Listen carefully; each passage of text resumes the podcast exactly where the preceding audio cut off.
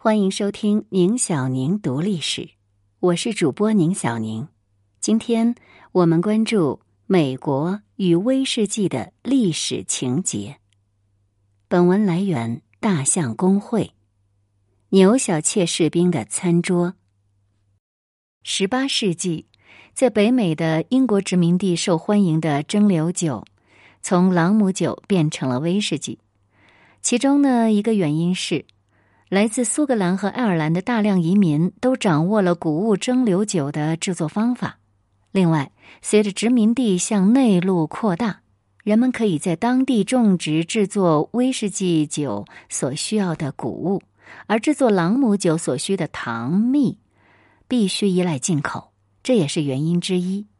加上一七七五年革命时期。朗姆酒让人联想到英国政府，联想到英国政府对糖蜜征收进口关税的行为，所以当地产的威士忌呢，就成为了叛军们饮酒的首选。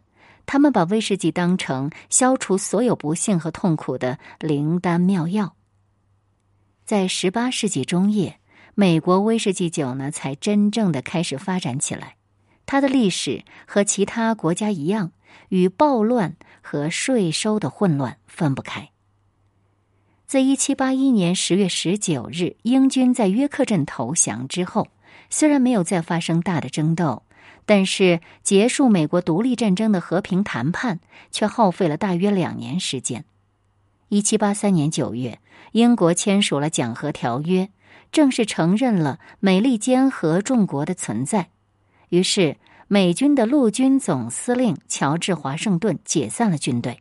令人吃惊的是，他自己也隐退了，回到了位于弗吉尼亚州费尔法克斯县波托马克河河岸的福农山庄。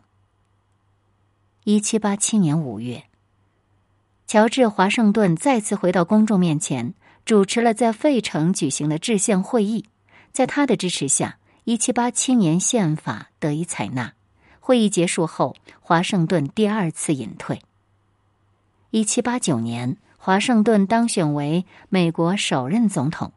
一七九三年连任总统后，于一七九七年再次决定隐退。他开创了主动让权的先例，开启了美国总统任期一般不超过两届的先例，为未来的美国树立了许多的先例。这个总统不超过两任的先例被看作是华盛顿对美国十分重要的影响。从费城的政治世界中解放出来的华盛顿，大大的松了一口气。他回到他的山庄，建立了蒸馏室，并成为了或许是当时最大的威士忌蒸馏酒制造业者。第一次出货就获得了相当可观的利润。乔治·华盛顿在任职总统期间，曾经颁布过国产酒税法案。根据法案的规定，美国政府将对美国所有对用小麦酿造的酒类征收高额的消费税。因为威士忌呢，当时是美国最常见的小麦酒，所以这个法案也被称为威士忌法案。民众呢，却是强烈的反对威士忌法案的。因为即使成立了新的合众国，人民也还是和英国统治下的时代一样，讨厌缴纳税金。所谓的威士忌暴乱，指的是一七九一至一七九四年间，美国宾夕法尼亚州西部发生的抗税运动。根本原因就是联邦政府需要增加财政收入，急需清偿独立战争中欠下的债务。虽然成立了新政府，并且发行了大量的国债，但政府却没有办法支付国债的利息。再加上伪造硬币的流通量剧增，不仅是铜的价值，所有的货币的信用都受到损害，这使得事态进一步恶化。鉴于一七八九年新颁布的美国宪法赋予美国联邦政府征税的权限，一七九一年三月。财政部长亚历山大·汉密尔顿正式提案威士忌法，这是独立革命之后颁布的第一个对美国公民征税的法律。和以前一样，这个新法律照例遭到市民的反感。经过独立战争的退役军人当中，有人认为联邦政府在没有得到州议会的同意情况下就征税，这跟殖民地时期的英国政府在没有向殖民地询问的情况下进行征税没有什么两样。当然，这个类比并非完全正确，因为联邦政府是由国民选出的代表组成的，这跟殖民地时期的英国政府是大大的不同。这是关系到美国中央政府职能的重要问题。也就是联邦政府与州政府之间如何划分权限的问题。当时反应更为强烈的是西部的农民，他们是小规模的威士忌酒蒸馏者，也是这项税法的最大的受害者。西部的农民们为了解决谷物运输和储存的问题，把谷物酿成威士忌来售卖，所得收入作为家庭收入的一部分。同时呢，由于在缺乏资金的西部边疆地区，威士忌酒竟然还可以当钱来用。对威士忌酒征收消费税，自然引起了西部农民的不满。而让他们更为愤怒的是，他们觉得威士忌法的真正目的是保护东部的大规模蒸馏企业。那我们现在就来了解一下威士忌法中对纳税方面的规定，其中一条。经营者可以根据威士忌的产量来计算课税的金额，也可以选择缴纳固定的税额，这就非常明显了。这对有一次性支付能力的大规模企业是更为有利的，因为在缴纳固定税额的情况之下，威士忌的产量越多，摊到每加仑的税额就会越少。所以，有人指责威士忌法是汉密尔顿和蒸馏企业勾结的结果。于是他们就开始抵制纳税，并采取了一些抗议的措施。而在华盛顿任命的联邦政府收税官开始征税行动之后，紧张的局势进一步恶化。到了一七九四年，抗议中时有暴力事件发生，终于在同年的八月份达到高潮。六千多人聚集到宾夕法尼亚西部匹兹堡附近的布拉德克斯球场。武装起义眼看就要爆发了，华盛顿总统做了些什么呢？他随后派遣了特使前往西部和暴乱者谈判，可是谈判不但没有取得进展，抗议的人群甚至开始呼吁西部诸郡脱离联邦。事情发展到这个地步，那华盛顿不得不在几个州召集了一万五千多名民兵，亲自指挥。如有必要呢，会使用武力来镇压暴动。历史上，美国总统在任期内亲上战场、亲自指挥的作战的，就只此一次。华盛顿认为，这次暴动是新宪法的重要试金石，而少数抗议者想让美国国民接受他们的要求。结果如他所料，暴乱分子在军队到来前就已经四处逃散了，所以军队没有遭到任何的抵抗。尽管如此，威士忌暴乱仍然是独立战争到南北战争期间在美国本土发生的最大规模的暴动。和南北战争一样，都是从联邦政府和各州的对立开始的。只不过，南北战争双方对立的原因不是威士忌的酒税，而是奴隶制度罢了。这次暴乱被镇压以后。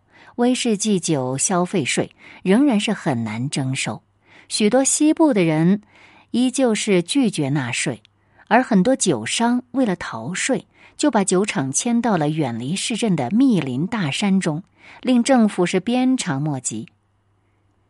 一些宾夕法尼亚州的酿酒商迁移到了美国的内陆地区，以寻求清洁的水源，这样呢？肯塔基州就成了最著名的美国威士忌的故乡了。这种威士忌是以波本郡的名字命名的，而波本郡呢是以光荣的法兰西波旁王朝命名的。所以呢，波本威士忌当中最驰名的品牌就从这时候开始，一七九五年。托马斯·杰斐逊在一八零一年就任总统之后，他很聪明，就和国会一起迅速将国产酒税取消了。禁酒运动背后的推手主要是宗教，他的理由是酒是犯罪的根源，酒精使人变得冷酷无情。另外还有妇女运动的推进，由于酗酒呢造成很多家庭暴力问题，为了保护妇女的权益而要求实施禁酒令。抗议团体为了达到目的，向政府施加压力。和威士忌暴动不同，他们进行的是有节制的抗议，运动进程很缓慢，经过多年才逐渐扩大。那个时候恰逢第一次世界大战爆发，这个运动也因此变得有气势了。他们的口号是“酒精使战争的努力化为泡影”。最终，战时减少饮酒的法律在战争结束前没有能通过。但是在当时，大多数联邦议会的议员是赞同禁酒论者的主张的，所以禁酒的运动仍在继续。一九二零年一月十七日凌晨零点，美国宪法第十八号修正案（禁酒法案）正式生效。这个禁酒法案还有一个名字叫沃尔斯泰德法案。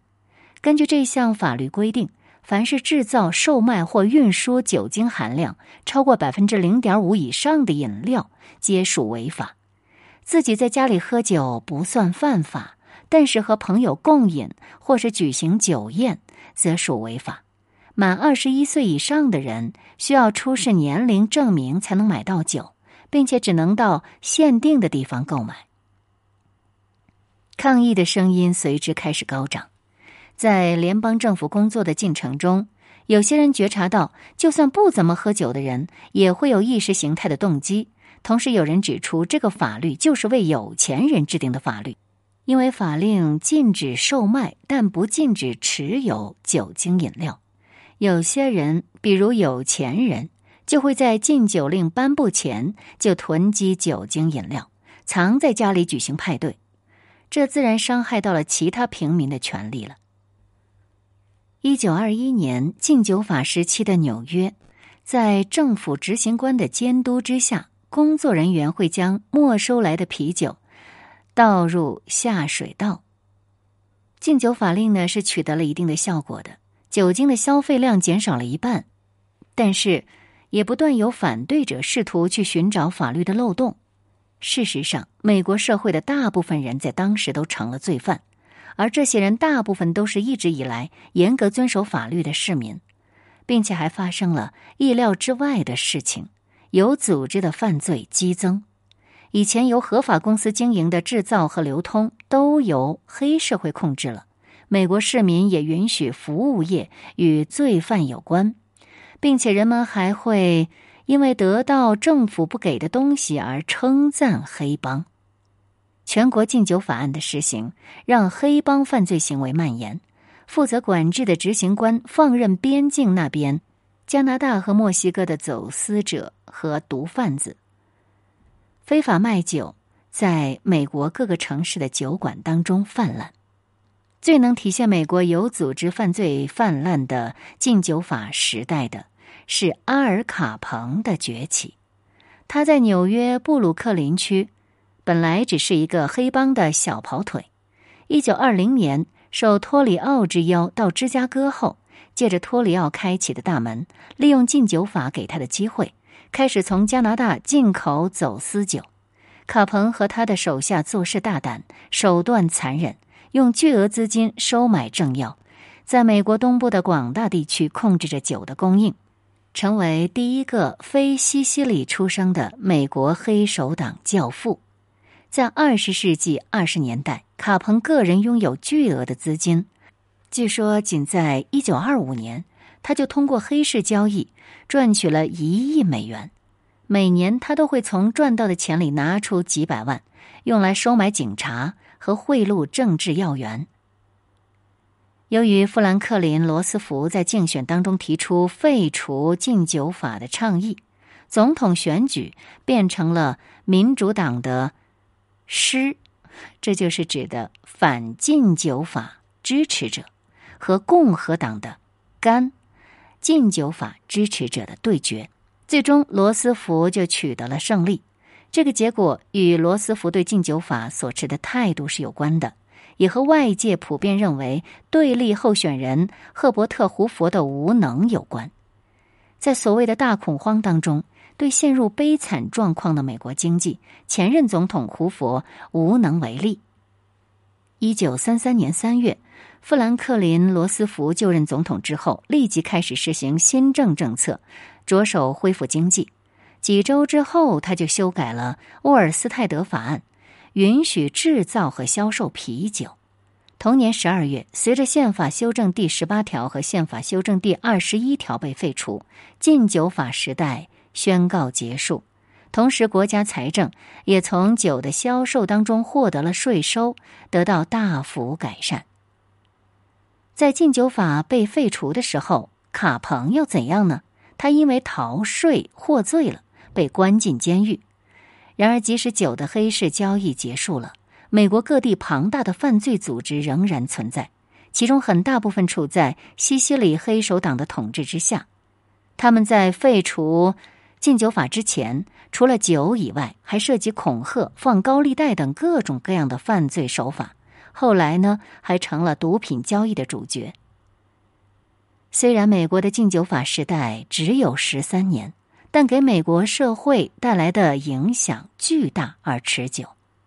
很多一九二零年代的社会问题被归成禁酒时期的问题，比如高利润且动辄使用暴力的酒品黑市的繁荣，因为执法官员的腐败而盛行的敲诈勒索，高利润的烈酒走私行为导致的烈酒流行等等。禁酒令严重打击了威士忌的生产，美国的酿酒厂由二十世纪初的七百多家，到现在只剩下十三家。分布在三个州。宪法修正第二十一条通过之后，禁酒法的制定由联邦政府全权委托给各州政府。那么到目前为止呢，还没有以州为单位立法禁酒的地方。不过，在美国各地有很多禁酒的郡，田纳西州的摩尔郡就是其中之一。而摩尔郡的林奇堡却又是著名的杰克丹尼酒厂的所在地。也就是说。这种田纳西威士忌在全世界的酒吧都能喝到，可是，在产地摩尔郡却买不到。喜欢鸡尾酒的朋友知道，曼哈顿是一款经典的鸡尾酒，是酒会不可缺少的饮品。几杯美式威士忌加一杯龙舌兰酒，或者是苦艾酒、甜苦艾酒，用摇和式或者是搅拌式来制作。一般来说呢，传统派。应该使用普通的威士忌，但是近来呢也会经常使用波本威士忌和田纳西威士忌。不同的配方很多，比例比成分更重要。实际上，当你两三杯曼哈顿落肚之后，已经分不出有什么区别了。